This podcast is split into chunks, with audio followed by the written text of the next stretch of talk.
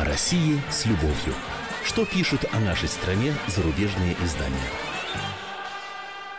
Здравствуйте, в студии замредактора отдела политики комсомольской правды Андрей Баранов. И, как обычно, я знакомлю вас с обзором наиболее интересных публикаций в иностранных СМИ о нашей стране. После двух недель в отпуске возобновляю свою традиционную программу. Отдыхал кстати, в городе у моря Сочи, будущей олимпийской столице. Посмотрел заодно, как город готовится к играм, съездил в Красную Поляну. Ну, впечатление такое, повсюду лихой оврал, заделывают разрытый муравейник. Много чего понастроено, ну, и работы, в общем, так на свежий глаз еще ого сколько. Как они успеют все завершить за оставшиеся три с небольшим месяца, не знаю. Ну, явно завершать, деваться-то некуда. А, все это, в общем-то, говорю вам за тем, что в иностранной прессе сейчас развернулась очередная, ну, бешеная просто компания. Звучит, так сказать, несколько штампов, ну, просто бешеная. А, цель смешать со свежей сочинской грязью подготовку к Олимпиаде. И с общим выводом России при Путине не место для проведения подобных спортивных форумов. Вот, допустим, Алик Лун из британской Independent. Олимпийский факел загорелся в Москве, однако сообщения о повсеместной коррупции, нарушениях прав рабочих, а также суждения по поводу подавления прав всех меньшинств бросают тень на игры в Сочи. Остается неясным, пишет он, как российские власти будут реагировать на выражение солидарности с ЛГБТ-сообществом в Сочи. Базирующиеся в Москве активисты сообщили, что проведут гей-парад в Сочи в день открытия Олимпиады. Ну, надеюсь, не на Олимпийском стадионе, да? Собственно, про геев писали уже много, вот теперь другая напасть. Лун утверждает, ну, ссылаясь, конечно, на данные правозащитной западной организации Human Rights Watch, э, что во время массовых облав в Сочи с начала сентября полиция задержала сотни рабочих мигрантов, многие из которых э, работали на строительстве олимпийских объектов, и некоторые подвергаются депортации. Вы знаете, я тут э, поездив в сочинских автобусах, много чего услышал такого, так сказать, и об Олимпиаде, и о российских властях, ее затеявших, ну, людям, конечно, не нравятся пробки, ограничения передвижения, стройка идет вовсю, но никто не говорил ни при каких массовых обламах. Вообще, по-моему, вранье чистой воды. В Сочи сейчас как раз гастарбайтеров свозят, вот об этом говорят, чтобы успеть э, вывести строительный мусор, там, устранить недоделки, которых, увы, хватает, потому что все объекты «Навяк» сделаны с нуля. А, вот, э, учитывая среднемировой уровень роста цен, расходы на Олимпиаду в Сочи должны были составить 24 миллиарда долларов. А оставшиеся 26 миллиардов были расхищены или ушли на откат. И это автор ссылается, естественно, на доклад кого? Бориса Немцова.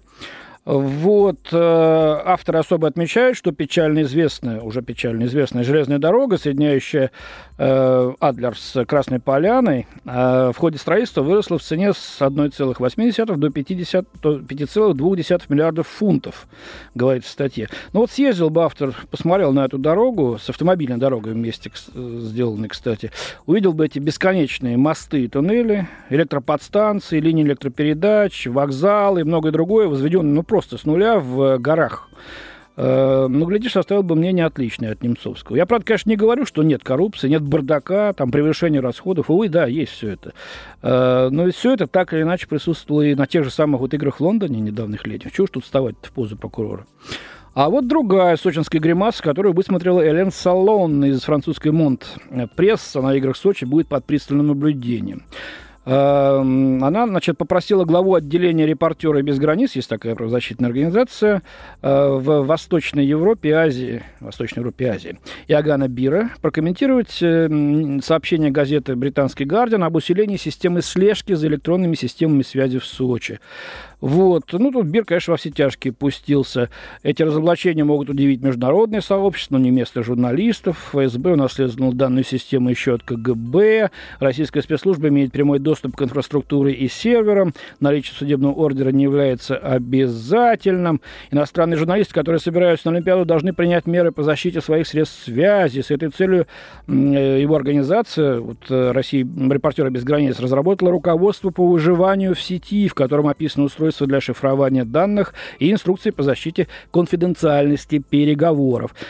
Сложно сказать, пишет автор, против кого конкретно направлены принимаемые российскими спецслужбами меры, а, но, скорее всего, власти опасаются, что защитники прав, опять-таки, ЛГБТ-сообщества и экологические активисты воспользуются наплывом Сочи иностранной прессы, чтобы поведать миру о своей борьбе. Ну, при этом журналист призывает коллег активно общаться с местным гражданским обществом. Вот, э, активисты, конечно, рассказывают, э, что за ними постоянно следят, Но все же Россия это не Китай, поэтому вопиющих ответных действий против медиа не последует, пишет журналистка. Ну, вообще ужас какой-то. Значит, э, регион э, террористически опасный, да? А, во время любых, не только спортивных, но и крупных международных э, форумов э, под пристальное внимание попадает электронная переписка из этого региона, чтобы не просмотреть какую-то террористическую угрозу. То, что есть планы у экстремистов, так сказать, э, испортить праздник, это всем известно. И именно под этим соусом, а не про то, чтобы смотреть, что там геи говорят иностранным корреспондентам про себя, и планируется вот такое слежение. И вообще, после того, что вам поведал Сноуден про НБ. Тут э, что-то пальчиком грозить и говорить ах-ах-ах, э, ну, некрасиво. А, к другой теме. А, это Greenpeace, э, захват, э, попытка захвата нефтедобывающей платформы при Разломной в Печорском море. А, газета «Монт» пишет, в любой разумной стране а акция Greenpeace на нефтедобывающей платформе закончилась бы задержаниями, крупными штрафами, в крайнем случае небольшими условными сроками. Но только не в России, где находящаяся у власти военно-полицейская элита верит в пользу кнута. Вот, э, ну, российская юстиция отказалась выпустить трех активистов под залог. Э, и 30 участникам акции грозит до 15 лет турмы. А, Мурманское СИЗО, в котором содержатся экологи, прекрасная иллюстрация современной путинской России, в которой в Средневековье у многих задержанных нет доступа к питьевой воде, соседствует с современностью. Видеонаблюдение ведется даже в туалетах. Но насчет пытки жажды, по-моему, такой же бред, э, как и обличительные реляции Толоконникова из, из колонии, многие из которых на поверку оказались чистым блефом. Эм, но, продолжает автор, несоразмерность российской реакции красноречиво свидетельствует режим, подточенный клановостью и коррупцией, лихорадит. Причем здесь прилозлобная, причем здесь коррупция, причем здесь лихорадный режим, не знаю. Но, тем не менее, вот такая фраза. В обращении с активистами Greenpeace нет ничего удивительного, заключает в редакционной статье Монт. Удивляться нужно отсутствию реакции европейских лидеров. И это за несколько месяцев до Олимпиады в Сочи. Видите, как ловко замыкается круг на ту же самую проблему. Сочи сейчас объект номер один для Запада. А, ну вот нападение на российского дипломата в Голландии э, не взволновало их. Да? А то, что голландский капитан арестован, это да. И вообще законы есть закон, ребят. Вот господин Виктор Бут был арестован американцами за то, что к нему подошли провокаторы, представившись, так сказать, э, повстанцами. На самом деле были э, агенты спецслужбы. И сказали, не хотите ли вы попробовать нам что-то доставить? Бунт на свою беду э, заинтересовался, ему сказали, а, так ты готов? Вот и получи 30 лет тюрьмы. Он говорит, я ничего не сделал вообще. И мало ли, что я там говорил, да или нет. Что я вообще сделал? Вы меня сами спровоцировали. Нет, у нас такие законы. Ну и здесь такие законы. Терпите, ребята. И в заключение. Хусна Хак из американской Christian Science Monitor в России запретили э, перевод Корана – в конце сентября суд Новороссийска запретил перевод Корана азербайджанского теолога Эльмира Кулиева, усмотрев в нем признаки экстремизма. Неудивительно, что это решение разгневало мусульман по всему миру, э, в том числе и в России, где их доля составляет около 15% населения. Но я что-то ничего не слышал про гнев мусульман по всему миру в этой связи.